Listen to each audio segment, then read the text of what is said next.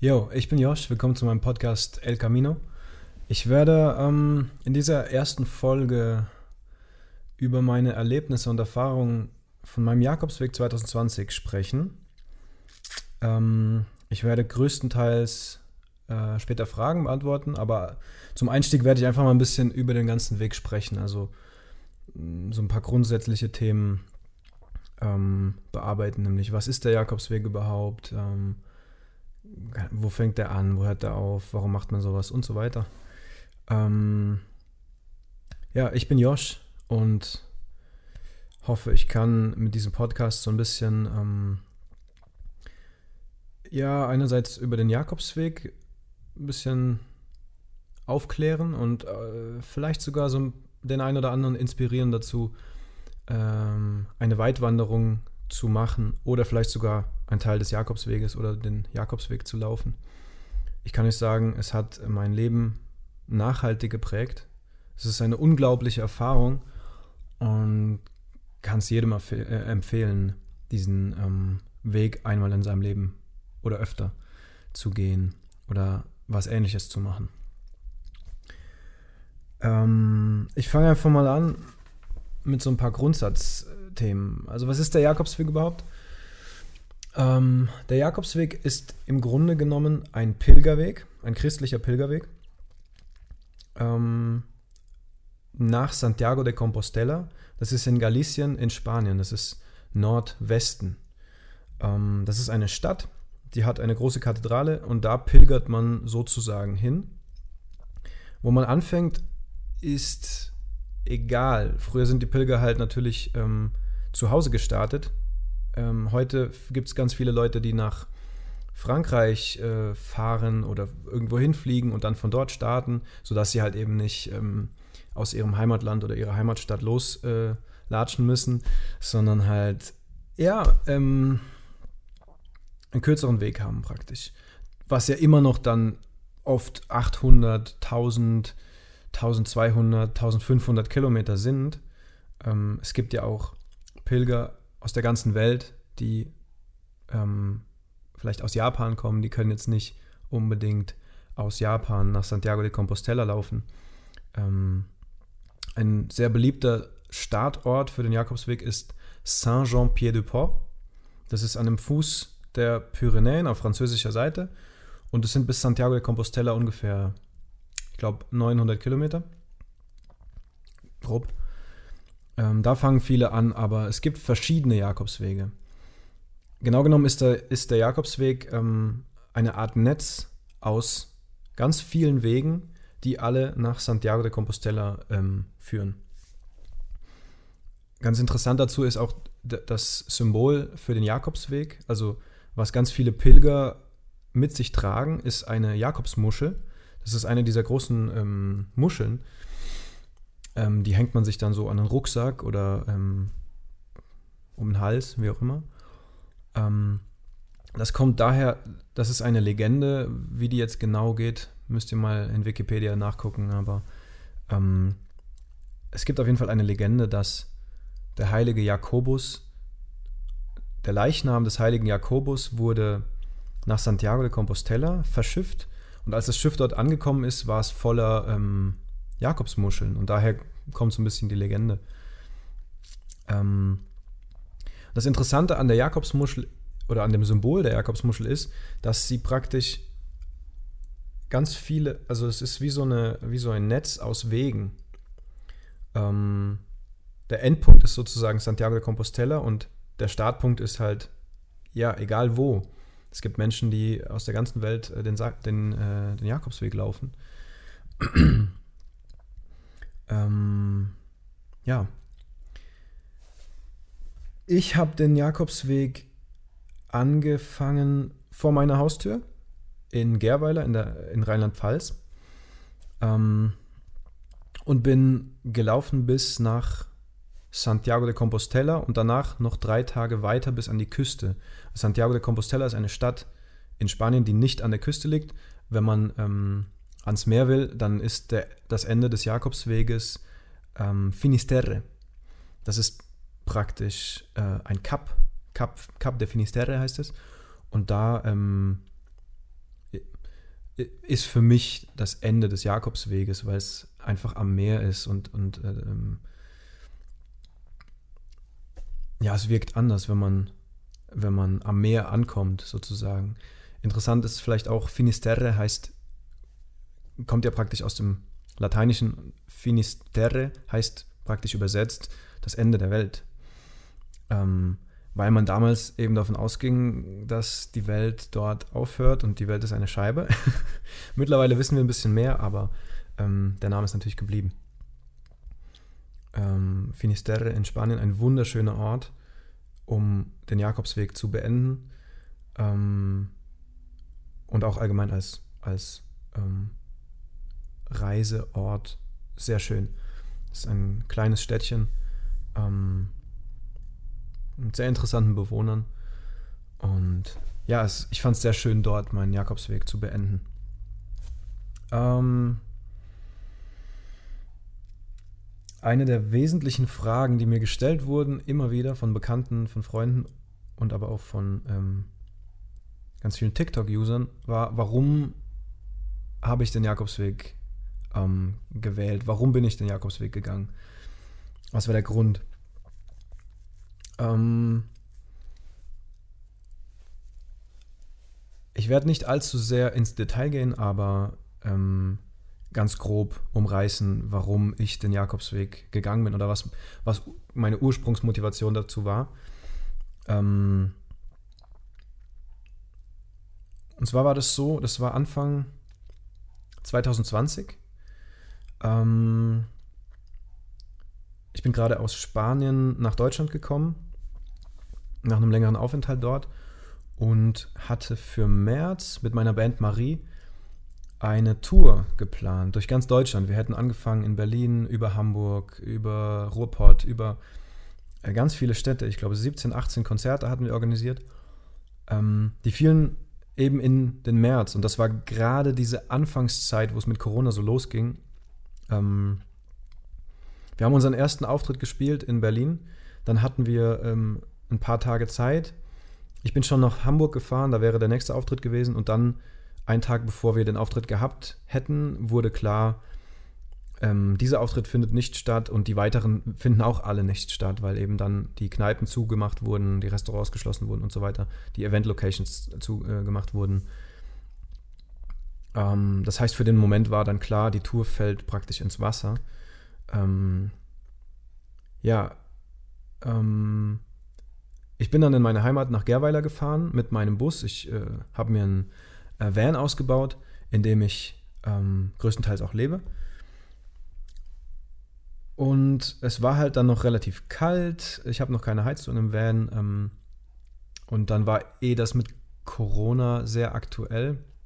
Und man wusste noch gar nicht, wo geht das jetzt hin mit dem Virus und, und, und ist jetzt Lockdown, ist kein Lockdown und ähm, was können wir machen und wie schlimm wird das äh, alles. Man wusste einfach noch nichts.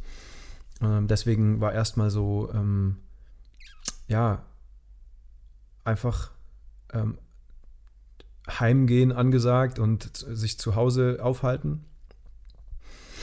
Und das schlug mir alles sehr ähm, auf den Magen, muss ich sagen.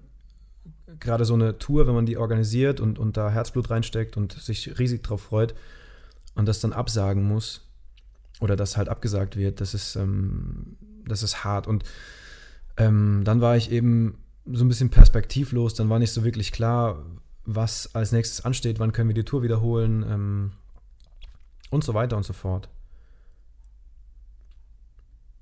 Naja, auf jeden Fall ähm, war ich praktisch an einem Tiefpunkt innerlich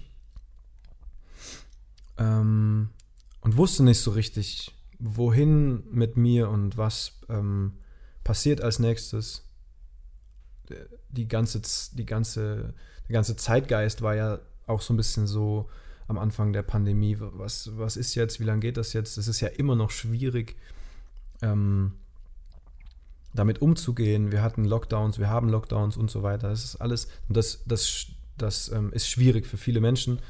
Ähm, unter anderem war es eben auch einfach schwierig für mich. Und dann habe ich eben entschieden, relativ kurzfristig. Ich muss irgendwas Großes machen. Ich muss was äh, vielleicht auch ein bisschen Verrücktes machen. Und kannte einige Leute, die den Jakobsweg gelaufen sind oder einen Teil gelaufen sind und habe dann spontan entschieden, ich, ich will das machen. Ich hatte vorher noch nie die Idee, den Jakobsweg zu laufen. Ich habe sowas noch nie gemacht, so eine, so eine weite Wanderung. Ähm, ich bin viel gereist, aber ich bin noch nie so in der Art und Weise gereist. Ähm, und dann war das so eine, so eine spontane Entscheidung praktisch. Dann habe ich mir innerhalb von zwei Wochen ähm, so die, Not, die nötige Ausrüstung gekauft. Sprich, ich habe mir einen Rucksack gekauft, einen großen, ähm, einen neuen Schlafsack, weil es ja noch relativ kalt war. Ich brauchte also einen Schlafsack, mit dem ich, ähm, ja, in, mit dem ich halt relativ warm habe. Ähm, mein Plan war nämlich, von zu Hause loszulaufen. Das wurde mir relativ schnell klar. Ich will von zu Hause laufen, weil ich habe jetzt die Zeit. Ich weiß jetzt eh nicht wirklich, wohin mit mir. Und ähm, ja, das war für mich dann einfach irgendwie, ich bin da so, ähm, ich, ich wollte das Extreme. Ich wollte wirklich von meiner Haustür bis ganz ans Ende laufen, in einem durch. Ähm, naja, ich habe mir dann meine Ausrüstung bestellt. Ähm, auch ein Zelt, ein Einmannzelt unter anderem, weil mein Plan war halt eben, das mit Zelt durchzuziehen, was ich dann auch größtenteils gemacht habe, beziehungsweise irgendwann habe ich das Zelt dann heimgeschickt und habe einfach so unter freiem Himmel geschlafen. Ähm, aber auf jeden Fall draußen geschlafen. Ähm,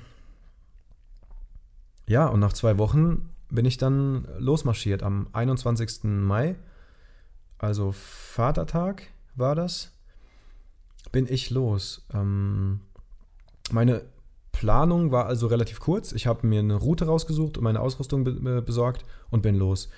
Die Route habe ich so ausgewählt, dass ich mich erstmal schlau gemacht habe, was welche Jakobswege, also welche offiziellen Jakobswege sind in meiner Nähe und äh, kann ich nehmen. Ähm, und dann war noch ein Punkt, dass die Grenzen zu Frankreich und der Schweiz jeweils zu waren. Ähm, aber ich wollte schon los. Also bin ich nach Süddeutschland zu Verwandten ge äh, gelaufen, erstmal sieben Tage gelaufen.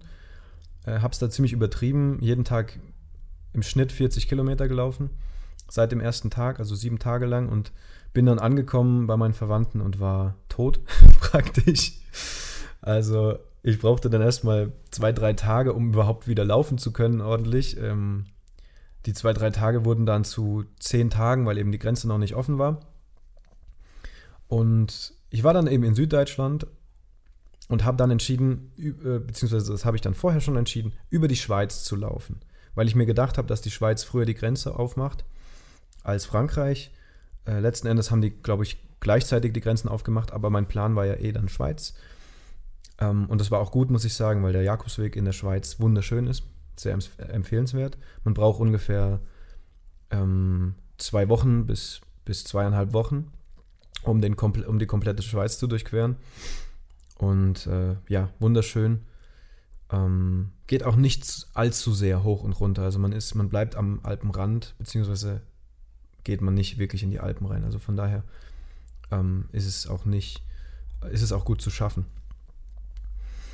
Naja, meine Route war also erstmal querfeldein äh, nach Süddeutschland ähm, und dann von, ich glaube, offiziell auf den Jakobsweg gestoßen bin ich in der Nähe von Ulm. Und seit Ulm bin ich dann praktisch nur auf dem Jakobsweg gelaufen. Bis ans Ende, bis nach Finisterre. Ähm, da gibt es also überall Routen. Die verlaufen teilweise auf anderen Weitwanderwegen. Zum Beispiel in Frankreich bin ich komplett auf dem GR65 gelaufen, GR65, ich glaube schon. Ähm, der hat dann so weiß-rote Markierungen, ähm, aber im Grunde ist das alles auch der Jakobsweg. Meine Route sah folgendermaßen aus. Erstmal ähm, ab Ulm den, äh, wie der heißt, weiß ich nicht mehr, aber auf jeden Fall der, der, der, der deutsche Jakobsweg, ja, oder ein deutscher Jakobsweg. Über Konstanz. Von Konstanz bin ich dann durch die Schweiz nach Genf gelaufen. Ähm, das ist die Via Jacobi. Das ist eine Variante in, des Schweizer Jakobswegs. Ich glaube auch die bekannteste oder populärste Variante in der Schweiz. Und dann bin ich auf der, äh, wie hieß das nochmal in Frankreich? Das ist die Via Gebenensis, Gebenensis, Gebenensis. Ähm, das ist praktisch von Genf bis Le Puy-en-Velay. Le Puy-en-Velay ist ungefähr in der Mitte von Frankreich, grob. Ähm, von da bin ich dann die Via Podiensis, also von Le Puy-en-Velay, nach Saint-Jean-Pied-de-Port gelaufen. Das ist die Via Podiensis, das ist in Frankreich so die bekannteste Route. Und von Saint-Jean-Pied-de-Port bin ich dann auch wieder die bekannteste Route ähm, durch Spanien gelaufen, nämlich den Camino Frances, also auf Deutsch den spanischen Weg, den französischen Weg. Entschuldigung. Ähm, das ist ein bisschen im Inland. Es gibt in Spanien auch wieder verschiedene Varianten. Ursprünglich hatte ich vor, den Camino del Norte zu laufen. Das ist an der Küste, aber durch die Corona-Situation wurde mir davon abgeraten, weil ich ähm, weil auf dem Camino del Norte grundsätzlich weniger Menschen sind und jetzt mit Corona waren insgesamt sehr viel weniger Menschen da und ganz viele Herbergen waren zu. Und ich war, als ich dann in Spanien war, war ich ja schon über zwei Monate unterwegs und mein Plan war, endlich nicht mehr draußen zu schlafen und ein bisschen unter Leute zu kommen. Ich wollte hm, sozialisieren, ich wollte Menschen kennenlernen. Ich liebe Spanien, ähm, ich wollte, ähm, ja, ich spreche auch Spanisch und wollte mit den Spaniern agieren und jetzt nicht noch weitere vier, fünf Wochen ähm, durch die Pampa laufen, alleine und draußen schlafen und deswegen habe ich mich dann für den populäreren Weg entschieden.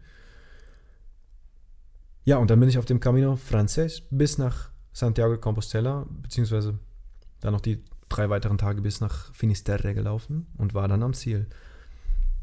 Das war meine Route. Ähm, geplant habe ich die mit äh, der App Komoot, Komoot, so ein bisschen, beziehungsweise mit Outdoor Active, das ist eine andere App.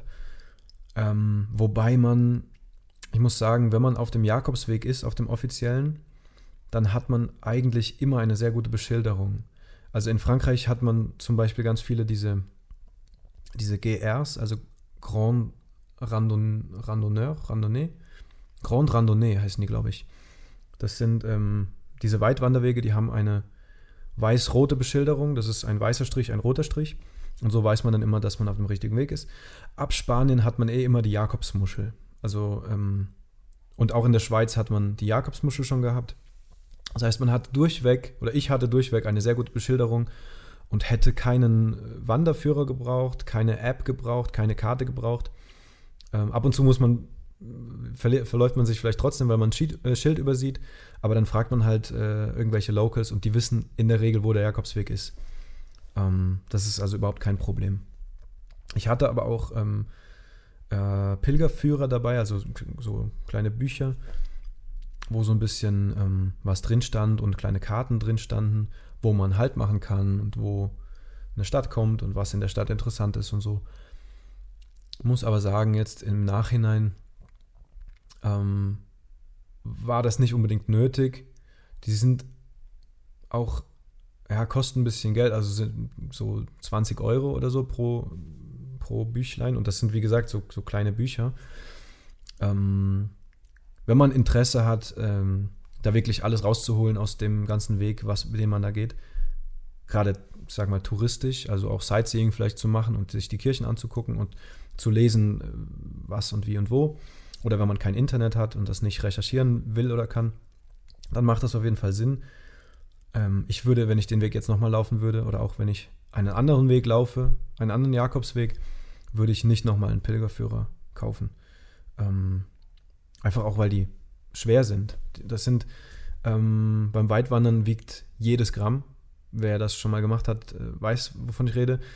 Und so ein kleines Buch ist halt, ähm, sind halt gleich mal ein paar äh, Gramm. Ja, das sind 200, 300 Gramm, die man sich sparen kann. Ja. Nimmt man lieber Reis mit oder so. Oder Couscous. Ja, so viel zu meiner Routenplanung. Ähm, ich hatte dann meine Ausrüstung, meine Route und bin losgelaufen am 21. Mai, wie gesagt. Ähm, erstmal nach Süddeutschland, war dann dort noch ein paar Tage, hatte ein bisschen Aufenthalt bei Verwandten, äh, um mich wieder auszukurieren und dann bin ich weitergelaufen. Ähm, ja, ich gehe jetzt einfach ein bisschen über zu so den, den, den äh, wesentlichen Fragen, die ich aus TikTok so ein bisschen zusammengesammelt habe. Ähm, ich bin aktiv auf TikTok. Wer das jetzt hört und mir auf TikTok nicht folgt, äh, folgt mir gerne auf TikTok. Äh, TikTok, TikTok, TikTok. Ähm, mein Name ist Ed Josh and Me. Das ist Y-O-S-H-A-N-D-M-E. Ähm, das gleiche für Instagram, auch Josh and Me, wenn ihr irgendwie da Interesse habt, mir zu folgen. Ich werde immer mehr posten von meinen zukünftigen Abenteuern. Ich habe viel geplant, auch Wanderungen, aber eben auch viel äh, Vanlife-Content. Ich habe, äh, wie gesagt, einen, einen Van, den ich selber ausgebaut habe und freue mich jetzt schon auf den Sommer. Ich hoffe, dass es demnächst ähm, wieder möglich ist, einfacher zu reisen. Ähm, ja, und werde viel Vanlife-Content und Wander-Content und Reise-Content veröffentlichen. Ähm, also Fragen.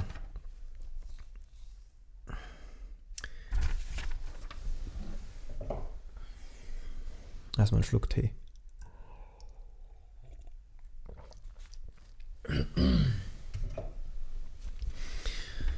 Eine Frage, die mir immer wieder gestellt wurde, war, wo schlafe ich? Ähm, also grundsätzlich, ich habe am Anfang im Zelt geschlafen. Ähm, bis Frankreich habe ich im Zelt geschlafen oder hatte auf jeden Fall mein Zelt dabei, habe auch manchmal ohne Zelt geschlafen, aber meistens mit Zelt und nicht in Herbergen, weil die in der Schweiz relativ teuer sind, in Deutschland auch relativ teuer. Ähm, in Frankreich habe ich dann mein Zelt heimgeschickt, weil ich es zu schwer fand und unnötig. Ich habe es eben zu, zum Schluss eh nicht mehr benutzt, weil ich draußen geschlafen habe einfach. Ähm, in Frankreich habe ich dann größtenteils draußen geschlafen und vielleicht im Schnitt zweimal die Woche war ich im Schnitt vielleicht in einer Herberge. Ähm, gerade wenn es dann halt eben geregnet hat, habe ich mir das gegönnt. Oder ähm, wenn es einen schönen Campingplatz gab mit, mit so Bungalows oder sowas in der Art. Ähm, aber größtenteils draußen geschlafen. Ab Spanien gibt es dann ganz viele Herbergen, also echte so Pilgerherbergen. Die gibt es in Frankreich auch schon, sind aber noch relativ teuer. Also in Frankreich war der Preis so um die 20 Euro die Nacht mit Frühstück in der Regel. In Spanien war man bei 10 bis 12 maximal. Ähm, und in Spanien wollte ich mich eben mehr sozialisieren, mehr unter Leute kommen. Da habe ich dann eine Gruppe gefunden von Spaniern und Italienern, mit denen ich zusammen dann gelaufen bin. Und die waren halt eben immer in Herbergen und dann habe ich da mich so ein bisschen angehängt und habe mitgemacht und das war wunderschön mit denen. Ähm, wir sind sehr gute Freunde geworden. Ich habe ähm, ja insgesamt auf dem Jakobsweg viele gute Freunde gefunden. Das ist ein wesentlicher Punkt an dem Jakobsweg, dass du so viele Menschen triffst, die auch in deinem Leben bleiben. Ähm ja, und wie gesagt, in Spanien habe ich dann größtenteils in Herbergen geschlafen. Normalerweise gibt es in Spanien ganz günstige Herbergen, das sind die ähm, Donativos. Donativo heißt praktisch auf Spendenbasis. Ähm, man zahlt dann entweder einen Mindestbetrag von 5 Euro und nach oben so viel man will, oder es ist ganz frei, also man kann auch gratis oder für 2 Euro oder 1 Euro dort schlafen. Ähm, es gibt auch private Leute, die das anbieten. Es gibt insgesamt auf dem Jakobsweg ganz viele wunderschöne Stationen, wo Leute vielleicht auch Tee bereitstellen oder kleine, ähm, kleine Snacks oder so, ein bisschen Früchte oder wie gesagt ein, ein Bett oder solche Sachen. Ähm, das ist so, die Infrastruktur ist auf dem Jakobsweg sehr schön und man trifft auch ganz viele Menschen, die sich definitiv bewusst sind, dass der Jakobsweg vor ihrer Haustür vorbeiführt und vielleicht ein Schild schreiben, noch 2000 Kilometer bis Santiago oder ähm, oder Buen Camino oder, oder Ultreya oder so diese ganzen ähm, ähm, Zusprüche praktisch, die für den Pilger wunderschön sind. ja, also größtenteils auf meiner Reise habe ich draußen geschlafen, in Spanien dann in Herbergen und äh, das ging natürlich dann auch ein bisschen mehr ins Geld. Ähm, zu dem Geld spreche ich aber später noch ein bisschen. Ja. Äh, eine Frage, die mir oft gestellt wurde, ist, bin ich allein gelaufen. Ähm, ich bin allein gestartet, auf jeden Fall. War mir das wichtig, Ähm, davon abgesehen habe ich aber auch niemanden gefragt, ob jemand mit will, weil für mich war einfach klar, ähm, das ist. Äh, ja, da, da, muss ich allein durch und ähm, wenn ich jemanden gesucht hätte, hätte ich wahrscheinlich eh keinen gefunden, der mit mir das mitmacht. Ähm, ich habe aber auf dem Weg natürlich ganz viele Menschen kennengelernt und bin immer, immer wieder mit Menschen zusammengelaufen. Also in Spanien zum Beispiel mit einer ganzen Gruppe. In Frankreich bin ich immer wieder mit einem äh, Deutschen zusammengelaufen. Grüße an Felix an, der, an dieser Stelle und an Simon. Ähm, in der Schweiz bin ich mit einem äh, ganz tollen Wiener Ehepaar, Ehepaar? Wir waren gar nicht verheiratet, mit einem Wiener Pärchen äh, gelaufen. Grüße an euch auch an dieser Stelle. Man ist also ähm, nicht immer ganz allein. Und eine Frage, die damit zusammenhängt, ist, wurde ich, ähm, also wie bin ich mit Einsamkeit umgegangen oder gab es Einsamkeit auf dem Weg? Und da muss ich ganz klar sagen, es gab Situationen, da war ich sehr einsam, definitiv. Gerade wenn man komplett alleine läuft den ganzen Tag und dann abends sich irgendwo einen Schlafplatz sucht, in irgendeinem Wald oder auf irgendeinem Feld oder so und einfach eben keine Menschen dabei sind. Ähm, das ist aber, das war auf jeden Fall wichtig für mich, mich damit auseinanderzusetzen und eben diese Einsamkeit auch zu erleben um, ähm, um einerseits damit klarzukommen, um mich selber besser kennenzulernen und auf der anderen Seite auch, um gute Gesellschaft mehr schätzen zu lernen. Ne? Ähm, also von daher, ja. Ähm, bin ich alles zu Fuß gegangen? Das war auch eine Frage, die immer wieder aufgetaucht ist. Ich bin im Grunde alles zu Fuß gegangen. Ungefähr 3000 Kilometer bin ich gelaufen ähm, ich muss sagen, ich bin zwei oder dreimal ähm, haben wir kleine Etappen übersprungen, aus verschiedenen Gründen. Zum Beispiel einmal ähm, war das kurz vor León in Spanien. Da war ich mit Diogo unterwegs. Grüße an Diogo. Ähm, und wir, wir wollten halt samstags in León ankommen, um da so ein bisschen noch ähm, ja, ein bisschen auszugehen, ein kleines bisschen das Nachtleben kennenzulernen. Und ähm, wir wären aber zu Fuß erst sonntags abends angekommen. Also haben wir gesagt, scheiß drauf, wir nehmen uns einen Zug und fahren, äh, was waren das, 40 Kilometer oder so. Ähm, ja, das war zum Beispiel einmal so eine Sache. Und einmal sind wir auch ein Stück getrampt mit dem Auto. Einmal sind wir mit dem Bus gefahren, da hat es da so geregnet, dass wir einfach keinen Bock mehr hatten und äh, die Herbergen waren alle zu in dem Ort, wo wir waren. Und ähm, wir wussten dann nicht so richtig, was wir machen. Und dann sind wir einfach mit dem Bus in die nächste Herberge gefahren, die halt offen war. Also haben auch noch ein, ein Stück übersprungen.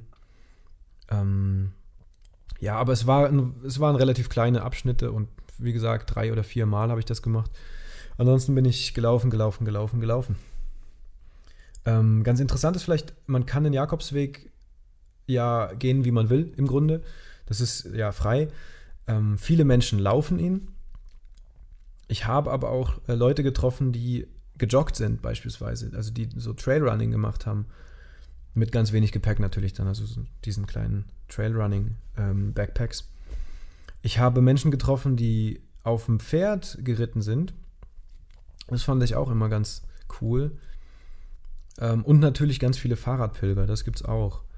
Ähm, ja, ansonsten gibt es natürlich Leute, die mit dem Auto fahren, aber normalerweise sagt man so, man sollte, man sollte den Jakobsweg mit eigener Kraft ähm, ja, gehen oder pilgern. Mit Pferd ist ja auch schon so ein bisschen, aber ich meine, ähm, ich weiß, dass Reiten auch, auch den Reiter Kraft kostet. Ähm, aber mit dem Auto oder mit dem Motorrad ist natürlich dann wieder ähm, was anderes. Aber warum nicht? Kann man auch machen. Ich denke, grundsätzlich ist man, da, ist man da frei. Aber es gibt viele Möglichkeiten, das zu machen. Bei einem Video in TikTok haben viele gefragt, läufst du den Weg auch wieder zurück? Da war ich gerade in Frankreich und habe äh, so ein bisschen über meinen Weg gesprochen. Ich bin äh, nicht zurückgelaufen, ich bin geflogen.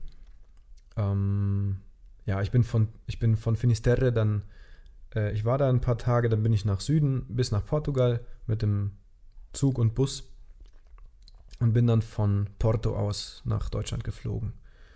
Das war also dann eine sehr strange Erfahrung, weil man monatelang dahin läuft und dann in zwei Stunden oder zweieinhalb Stunden ist man wieder zurück. Das ist, ähm, ist sehr strange und sehr interessant, wie man sich dabei fühlt. Ähm, es gab eine Frage und zwar, was machst du eigentlich die ganze Zeit? ich finde, das ist eine, eine coole Frage. Ähm, muss auch kurz drüber nachdenken. Was habe ich die ganze Zeit gemacht? Ich bin natürlich viel Zeit einfach gelaufen. Einfach gelaufen, habe mir die Natur angeguckt, habe äh, mein, mir meine Gedanken gemacht, habe äh, ja auch Gespräche geführt mit meinen Mitpilgern. Äh, ähm, aber ansonsten habe ich auch immer wieder Kopfhörer reingemacht und einfach ähm, Musik gehört. Ich habe einige Podcasts angehört. Vielleicht ähm, gibt es jetzt den einen oder anderen, der auch eine Weitwanderung macht oder vielleicht den Jakobsweg läuft und meinen Podcast anhört. Das wäre auf jeden Fall, ähm, das wäre auf jeden Fall witzig. Ähm, ja, ich bin eh ein Podcast-Fan. Beim Autofahren höre ich auch immer viele Podcasts und ähm, habe mir so auch immer die Zeit ganz gern vertrieben. Ähm, ja. Ansonsten einfach die Landschaft genießen und mir meine Gedanken gemacht. Ich habe ansonsten die Landschaft genossen und mir meine Gedanken gemacht. Und ähm, ja, man hat auf jeden Fall viel Zeit nachzudenken und zur Ruhe zu kommen auf, auf dem Weg, weil man natürlich so die Alltagssorgen nicht hat, sondern die werden ersetzt durch, wo schlafe ich heute, was esse ich heute, sind meine Füße okay, ähm, wie versorge ich vielleicht meine Blasen oder so. Ähm, so, das sind ein bisschen andere Sorgen, die man dann hat. Ähm, ja, es gab viele Fragen zur Finanzierung. Also einerseits, was mache ich eigentlich von Beruf? Ich bin Musiker.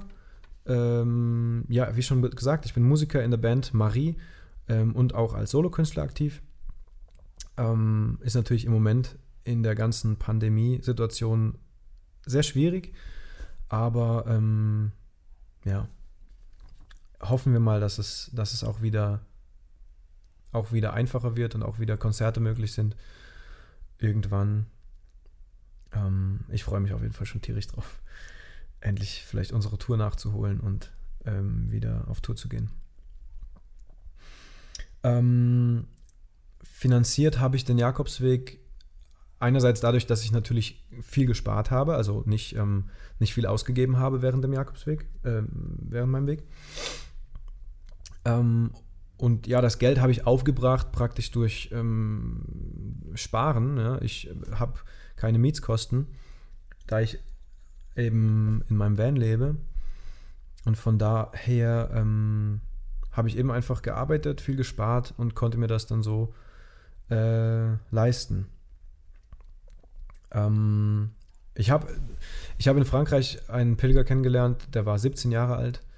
Ähm, der hat den Jakobsweg von sich zu Hause, glaube ich, irgendwo in Frankreich, bis nach Santiago gemacht.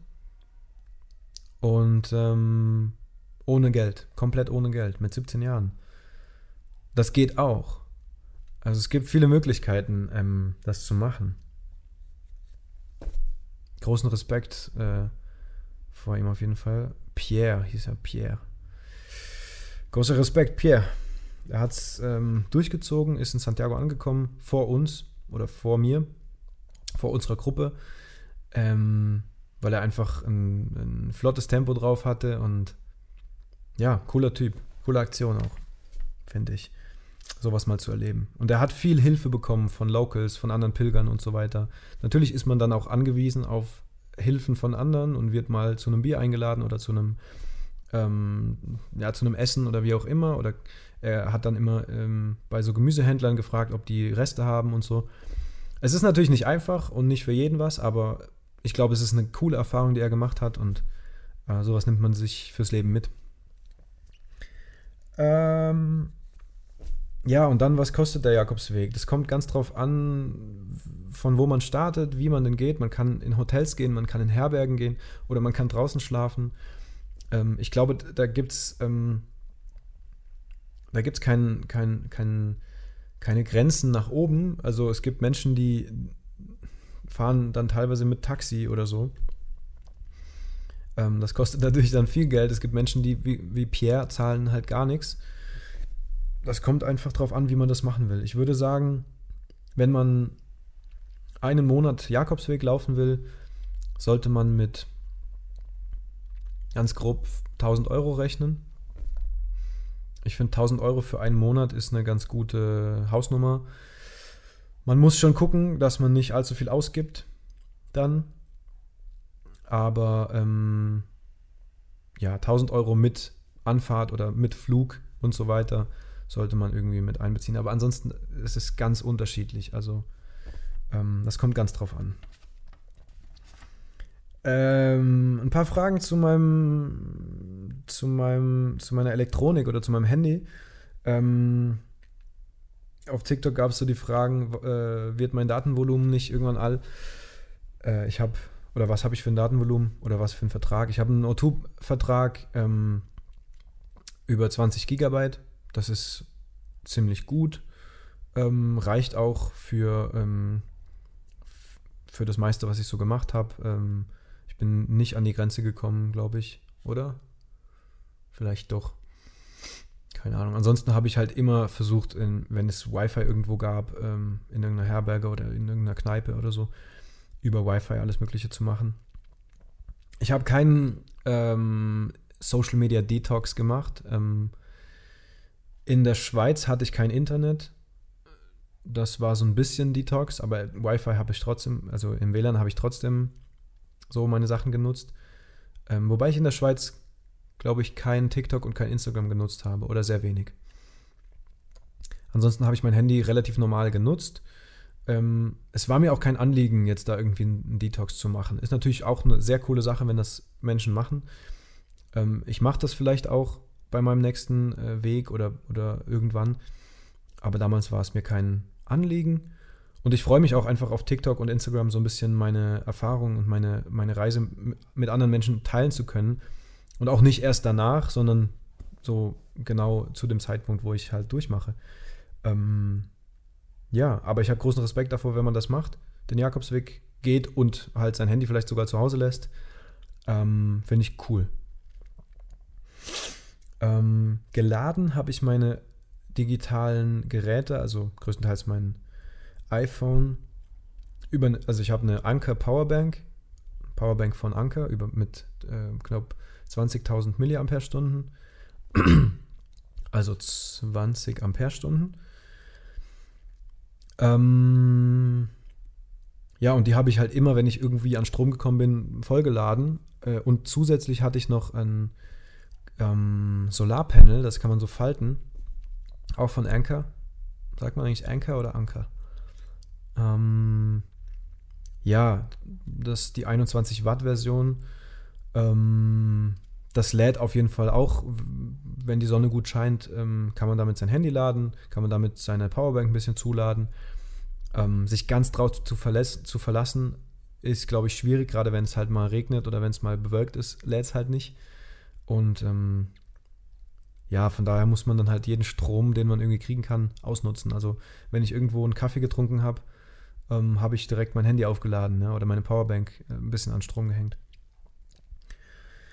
Äh, ja, zum Equipment übrigens würde ich ähm, nochmal einen extra Podcast machen, ähm, wo ich so meine Ausrüstung durchgehe und, und ein bisschen erkläre, was ich hatte und mit was ich zufrieden bin, mit was ich nicht so zufrieden bin oder so. Ähm, das kommt auf jeden Fall noch. Wie bin ich an Wasser und Essen gekommen? Das ist immer wieder aufgetaucht. Wasser, ähm, das Tolle am Jakobsweg ist, es gibt eigentlich überall ähm, Brunnen oder Quellen oder so, weil das ja ein historischer Weg ist, der schon alt ist und früher haben die Menschen auch immer Wasser gebraucht.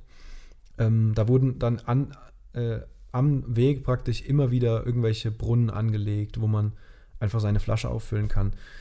Ich habe immer überall ähm, getrunken und hatte keine gesundheitlichen Probleme dadurch. Ähm, ich habe aber auch von Menschen gehört, die, äh, denen das nicht so bekommen ist, weil natürlich das Wasser vielleicht teilweise nicht so gut gefiltert ist oder wie auch immer. Also da sollte man vielleicht vorsichtig sein, wenn man einen ähm, empfindlichen Magen hat, vielleicht nicht unbedingt machen und lieber Wasser kaufen. Ähm, aber ich habe einfach meine Edelstahlflasche immer gefüllt und hatte keine, keine Probleme. Und wenn es mal keinen Brunnen gab, dann habe ich einfach gefragt, ob mir die Menschen, an denen ich vorbeigekommen bin, mir meine Flasche auffüllen können. Und das war nie ein Problem. Das Schöne ist, dadurch kommt man auch immer wieder mit fremden Menschen ins Gespräch, äh, mit denen man sonst, sonst vielleicht nicht ins Gespräch kommen würde. Von daher auch eine Empfehlung. Ähm, spricht, sprecht einfach mit, mit den Locals, fragt die nach ein bisschen äh, Wasser oder so. Ähm, gibt auch, führt auch immer wieder zu sehr interessanten Geschichten. Und Essen, ja, am Jakobsweg gibt es eigentlich überall gute Infrastruktur. Man ist nie großartig in der Wildnis. Auf jeden Fall da, wo ich jetzt war. Ähm, ich konnte also immer, ich konnte eigentlich immer ähm, im Supermarkt einkaufen oder auf Märkten einkaufen oder so. Ähm, teilweise in der Schweiz, da gibt es sogar manchmal so Milchautomaten und da kannst du dann direkt beim Bauer ähm, Milch kaufen oder Eier kaufen. Ähm, das ist natürlich auch ganz cool. Aber ansonsten einfach Supermarkt. Günstig. Und ähm, ja, man muss natürlich immer aufpassen, dass man nicht zu viel Essen kauft. Also wenn ich manchmal hungrig eingekauft habe, habe ich mir meinen Rucksack vollgepackt mit dem Essen und hier noch äh, Snickers und so. Und dann ähm, ging es vielleicht einen Berg hoch danach und ich musste erstmal schleppen, weil man merkt wirklich jedes halbe Kilo irgendwie so. Also von daher ähm, muss man aufpassen, dass man nicht zu viel kauft. Ähm, auf der anderen Seite muss man aber auch gucken, dass man halt immer genug zu essen hat, um ähm, bis zum nächsten Supermarkt zu kommen. Ja? Da muss man halt immer ein bisschen gucken, wo man ist. Ähm, wann kommt der nächste, die nächste Ortschaft oder die nächste Stadt? Ähm, wie lange muss ich durchhalten und so. Ähm, wie habe ich meine Kleidung gewaschen? Ganz einfach. Ich hatte Seife dabei und wenn ich an so einen Brunnen gekommen bin oder so und gemeint habe, ich könnte mal wieder meine Sachen waschen, dann habe ich einfach alles von Hand durchgewaschen. Ähm, in Spanien habe ich auch ein, zweimal äh, in Herbergen eine Waschmaschine benutzt. Da gibt es oft Waschmaschinen. Da zahlst du dann einen Euro und dann kannst du deine Sachen waschen. Ich habe dann praktisch zusammengelegt mit anderen Pilgern, dass wir, dass wir eine Waschmaschine auch voll bekommen und uns ein bisschen die Kosten teilen. Es waren ein bis vier Euro pro Waschgang in der Regel. Ähm, ja, aber ansonsten einfach von Hand. Ähm, und zusätzlich muss ich sagen, dass ich viele Klamotten aus Merino-Wolle habe.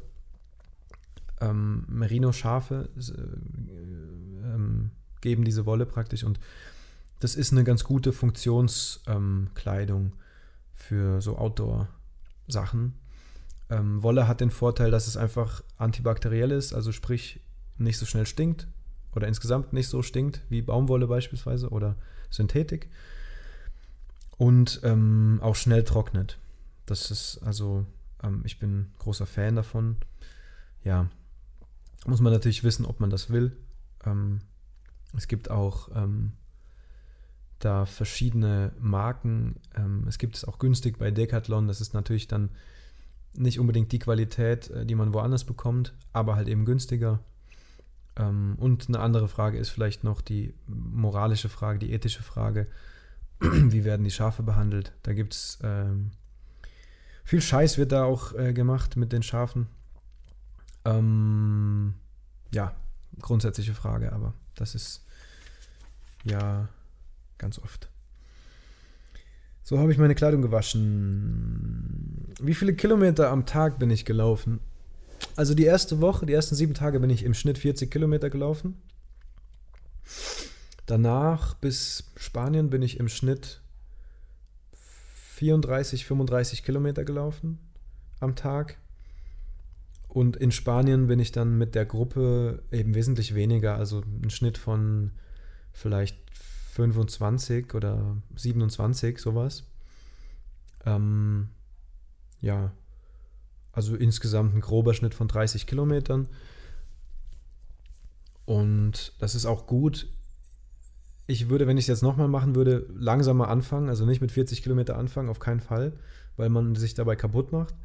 Ähm, mit 25 oder 30 Kilometern anzufangen, ist, glaube ich, wenn man fit ist, ganz vernünftig.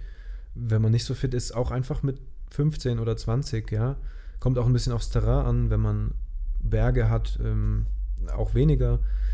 Ähm, man muss gucken nach seinem Körper, weil wenn man sich verletzt, dann ist der, dann ist der Weg auch schnell vorbei. Ja? Und ähm, das Wichtigste ist, dass man gesund bleibt und eben weiterlaufen kann und nicht am nächsten Tag gar nicht mehr laufen kann. Ähm, ja, also das muss man irgendwie vernünftig machen. Ich für mich habe so rausgefunden, 30 Kilometer ist ganz vernünftig. Ich schieße natürlich oft übers Ziel hinaus, weil ich ähm, dann eben denke bei 30 oder 35, ah ja, 3, 4 geht noch irgendwie, ja. Aber man muss es auch nicht übertreiben. Ähm, wie habe ich mich jeden Tag morgens motivieren können, weiterzulaufen? Diese Frage ist auch immer wieder aufgetaucht und ich muss sagen,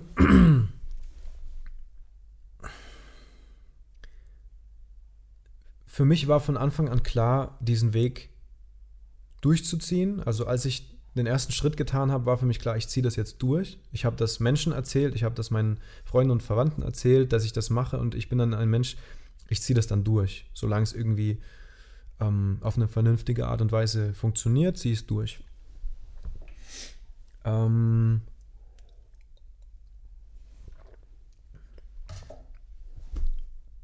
ja, es hat für mich wenig mit Motivation zu tun. Ähm, ich habe mich nicht wirklich motiviert morgens aufzustehen und zu laufen, sondern es war für mich ganz klar. Natürlich hatte ich auch manchmal keinen Bock zu laufen und es war schlechtes Wetter und ich habe alles verflucht. Aber ich bin jeden Tag gelaufen, weil meine Richtung war klar. Ich gehe nach Santiago, nach Finisterre und ich muss da ankommen oder ich will da ankommen und dazu muss ich halt laufen. Und für mich war auch klar, ich will nicht jetzt äh, große Strecken mit, mit dem Zug fahren oder die, Rest, die, die, zweite Hälfte mit dem Zug fahren oder so. Von daher war es für mich einfach ganz klar. Ich stehe auf, frühstücke und ähm, lauf los, ja, und mach Kilometer.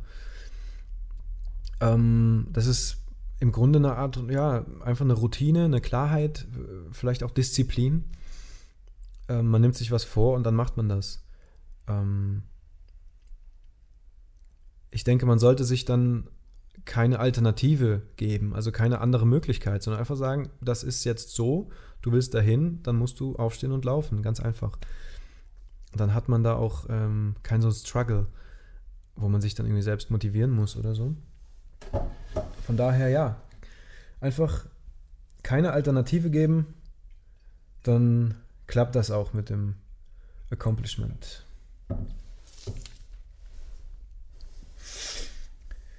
Ähm, ah ja, noch eine wichtige Frage. Ich bin ja in 2020, im Jahre 2020 gelaufen, im größten, über den Sommer.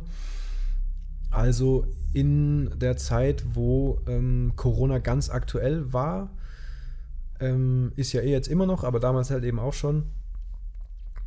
Ähm, die Frage war dann oft, wie beeinflusst die Corona-Situation so meinen Weg oder ähm, das Ganze. Ähm, ich muss sagen,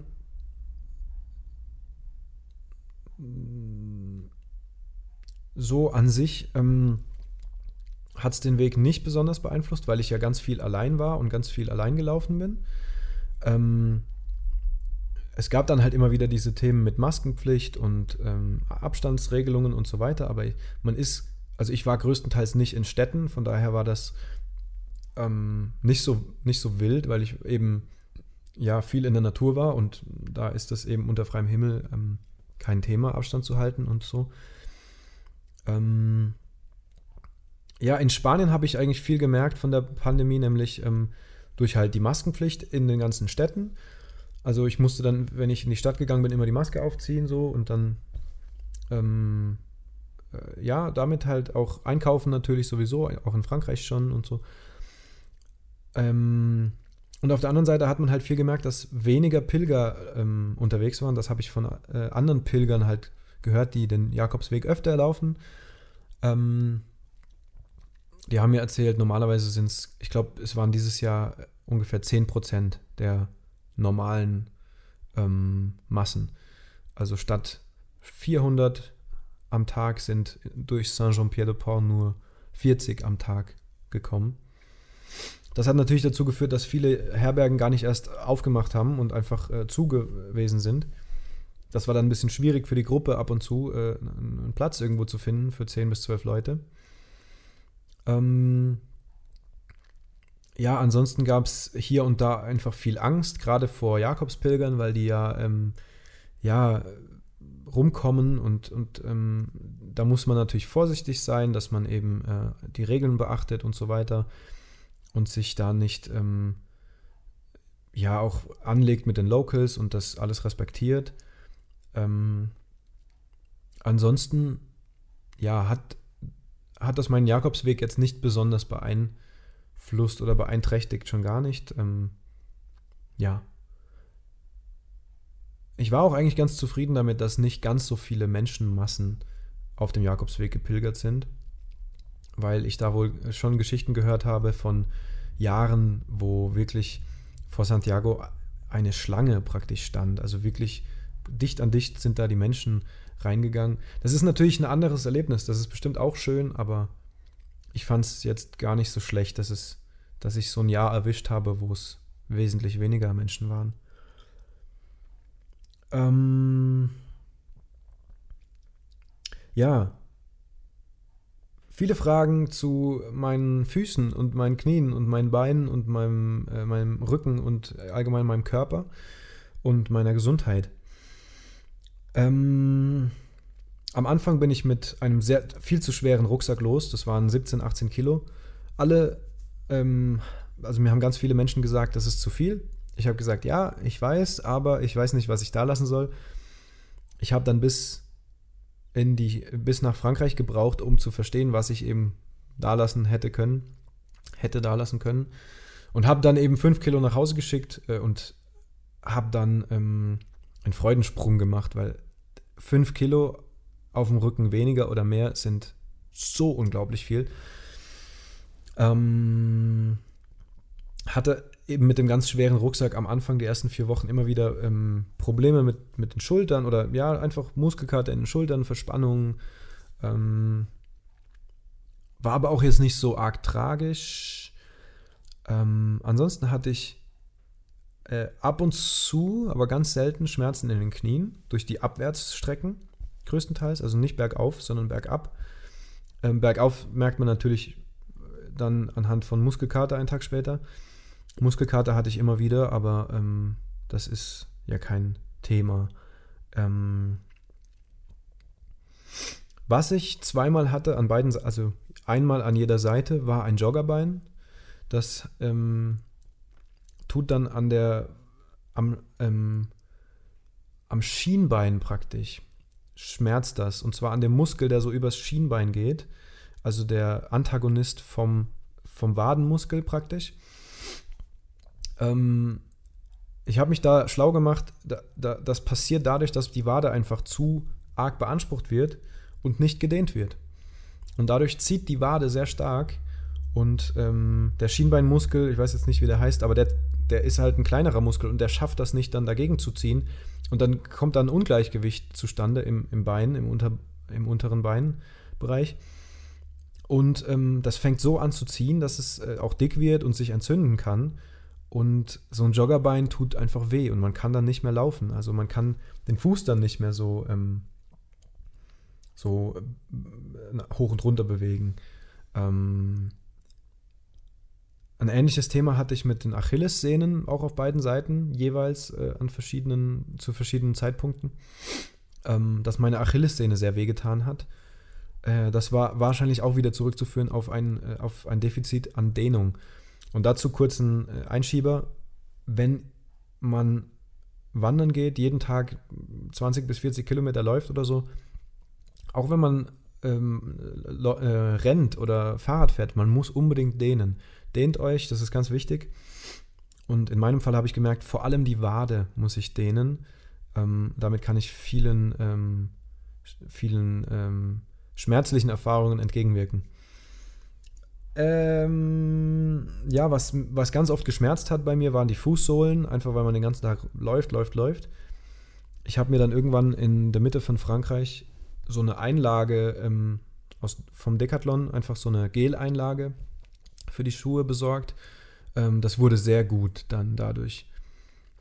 Ähm, ja, einfach, ähm, da ist es nicht schlecht, wenn man ein bisschen federndes Schuhwerk hat und vielleicht so Einlagesohlen. Ansonsten fand ich es immer sehr schön, meine Füße zu massieren, einfach selbst.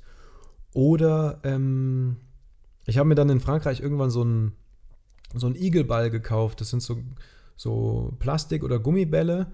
Die, die haben so wie so Stacheln und dann einfach, wenn ich mich hingesetzt habe, habe ich den auf den Boden gelegt und habe meinen Fuß so drauf rumgekreist. Das ist eine sehr schöne Massage und ähm, das kann ich auf jeden Fall empfehlen. Oder eine Faszienrolle einfach alternativ. Wiegt nichts und kann man immer mitnehmen und kann damit so ein bisschen sich selbst äh, massieren. Oder einfach äh, gegenseitig mit anderen Pilgern sich gegenseitig massieren, die Füße. Das haben wir auch immer gerne gemacht. Ähm, weil die müssen einfach viel, die müssen sich einfach viel anstrengen, die Füße. Die müssen viel aushalten. Und da muss man dann denen einfach ein bisschen Liebe geben ab und zu. Ähm, und jetzt das letzte zu meinem körperlichen. Äh, es gab eine Frage, äh, wie viel äh, habe ich abgenommen?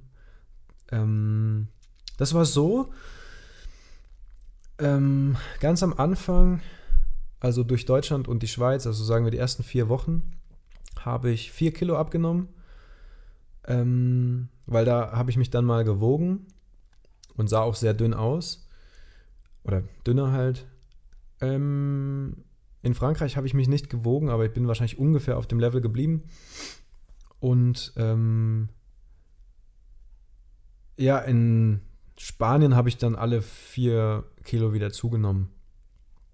Dadurch, dass ich dann da mit der Gruppe immer wieder auch essen war und Bier getrunken habe und so, bin ich also, als ich zurückgekommen bin, war ich ziemlich genau auf dem gleichen Level wie vorher. Ähm, ja,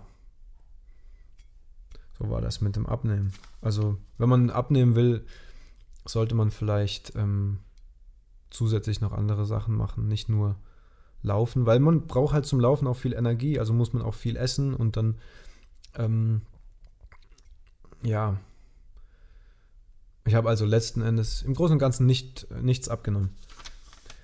Ähm, ja,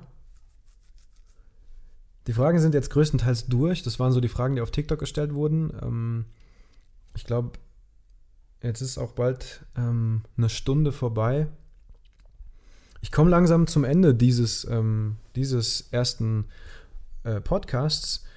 Ähm, ein wichtiges Thema, was ich noch besprechen würde, ist, ähm, oder was ich gefragt wurde, macht es Spaß? Macht es Spaß, jeden Tag äh, irgendwo durch die Pampa zu laufen und zu wissen, morgen laufe ich auch wieder und dann laufe ich auch wieder? Ähm, ganz klares Jein. Also manchmal macht es total viel Spaß, den Jakobsweg zu laufen und ähm, die Menschen kennenzulernen und so. An manchen Tagen hatte ich überhaupt keinen Bock und hab, hätte alles zum Teufel jagen können. Ähm, ja, ganz unterschiedlich. Ich glaube, letzten Endes geht es nicht darum, ob es Spaß macht, sondern es geht darum, was man dabei, ähm, wo man dabei hinkommt. Und ich habe definitiv, ich bin definitiv auf eine andere Ebene gekommen durch den Weg. Ich habe mich selber wesentlich besser kennengelernt, ähm, körperlich, aber auch ähm, seelisch und, und mental, also psychisch. Ähm, ich habe die Länder, die ich durchquert habe, gut kennengelernt, also die Schweiz, Frankreich, Spanien, ein Teil von Deutschland natürlich vorher. Ähm, ich habe viele gute Freunde gefunden auf dem Weg. Viele Sachen gelernt und verstanden. Ähm, und das Wichtigste eben, bin mir selbst ein Stück näher gekommen. Ich glaube, das ist so ähm, umfassend, das, das Wesentliche, das ich von dem Jakobsweg mitnehmen kann. Ähm, es gibt viele Menschen, die denken, wenn man vom Jakobsweg zurückkommt, ist man irgendwie erleuchtet. Ähm, ich glaube, damit muss man ein bisschen aufpassen, weil man kommt halt oft, also ich, ich kenne viele Pilger, die, die waren auf dem Jakobsweg, haben, haben wirklich gestrahlt. Man fängt an zu strahlen, ja, also da passiert was mit einem. Und dann kommt man zurück in gewohnte Umgebung, in den Alltag, in, in den Job vielleicht oder in die Schule oder wo auch immer hin, ja. Und ähm, wird eben wieder mit, mit seinem Alltag konfrontiert und fällt oft zurück in die alten Rollen. Ähm, und dann, sa dann sagen vielleicht die Verwandten, pff, da ist irgendwie gar nichts passiert bei dem, der ist ja noch der Alte, da hat sich ja überhaupt nichts getan. Weil es so wirkt, und ein guter Freund von mir, ähm, Isidro aus äh, Spanien, aus Zaragoza, hat gesagt, er glaubt, dass das Wesentliche, was passiert durch den Jakobsweg oder vielleicht auch durch andere Reisen, ist, dass ein Samen gepflanzt wird. Ähm, und dieser Samen muss, man muss sich um diesen Samen kümmern, man muss ihn irgendwie wässern, man muss sich darum kümmern, dass der in einem praktisch gedeihen kann.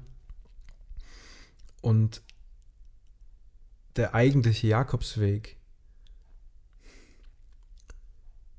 hört nicht auf, wenn man in Santiago de Compostela ankommt, sondern der Jakobsweg fängt vielleicht da erst an, beziehungsweise hört nie auf. Ich, ich fühle mich immer noch als Pilger. Ich bin ich bin den Jakobsweg gelaufen und bin angekommen in Finisterre und in, in Finisterre hat ein Jakobsweg für mich oder ein Weg hat aufgehört und hat ein Ende gefunden und ein anderer hat angefangen. Und ich glaube, das Leben, ähm, im Leben geht es immer um, ähm, ja, eben seinen Weg zu gehen und ähm, zu Ende zu bringen und dann eben den nächsten Weg in Angriff zu nehmen. Ähm, von daher glaube ich nicht, dass man vom Jakobsweg kommt und irgendwie dann auf einmal absolut erleuchtet ist. Aber es ist eben ein Prozess und äh, es ist ein, ein, ein wichtiger Teil in meinem Leben auf jeden Fall gewesen, den Jakobsweg zu gehen. Und äh, es ist ja jetzt auch schon, ich glaube, sechs Monate her, dass ich angekommen bin. Und ich habe diese Monate, diese Zeit gebraucht, um den Jakobsweg zu verdauen, um diese ganzen Erlebnisse irgendwie zu verarbeiten. Und jetzt kann ich über diesen Weg sprechen. Das ist unter anderem ein Grund, warum ich den Podcast erst jetzt mache. Weil als ich zurückgekommen bin, wollte ich eigentlich gar nicht über den, über den Weg großartig sprechen oder so, ja. Ähm, wurde natürlich ganz viel gefragt, aber ich, ich war noch nicht bereit. Man muss das erstmal verdauen, man muss das erstmal sacken lassen bis man das dann ähm, nach außen tragen kann irgendwie, ja. Und ähm, das ist eigentlich ganz schön. Dieser Podcast ist jetzt für mich auch nochmal ein bisschen wie, wie eine Verarbeitung ähm, meines Jakobswegs. Ähm, ja, ich, ich hoffe, es gefällt euch irgendwie. Äh, ähm, es ist angenehm zuzuhören. Ähm, wenn ihr Fragen habt äh, oder, oder irgendwelche Anmerkungen, schreibt mir gerne einfach auf TikTok oder auf Instagram. Ähm, einfach in die Kommentare von meinen Posts oder schreibt mir eine, eine Direct Message oder was auch immer. Ähm, ich werde in den zukünftigen Podcasts auf jeden Fall noch intensiv über die Ausrüstung sprechen, die ich mitgenommen habe. Und ähm, würde mich sehr freuen, wenn ich es organisieren kann, mit einem gemeinsamen, also mit einem anderen Pilger über den Jakobsweg zu sprechen, um einfach andere ähm, Perspektiven mal ein bisschen reinzukriegen und, und ähm, zu zeigen.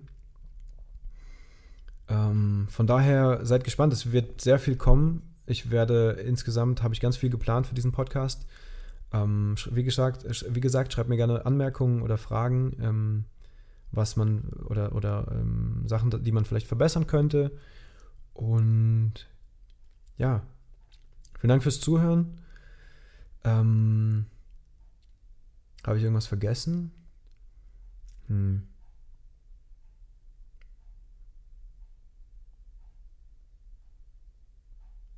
Hm. Ich glaube nicht. Und wenn nicht, kommt es nächstes Mal. Ähm, hat mir Spaß gemacht, ein bisschen zu quatschen. Und ähm, ja, ich hoffe euch auch. Ja. Bis zur nächsten Folge. Buen Camino.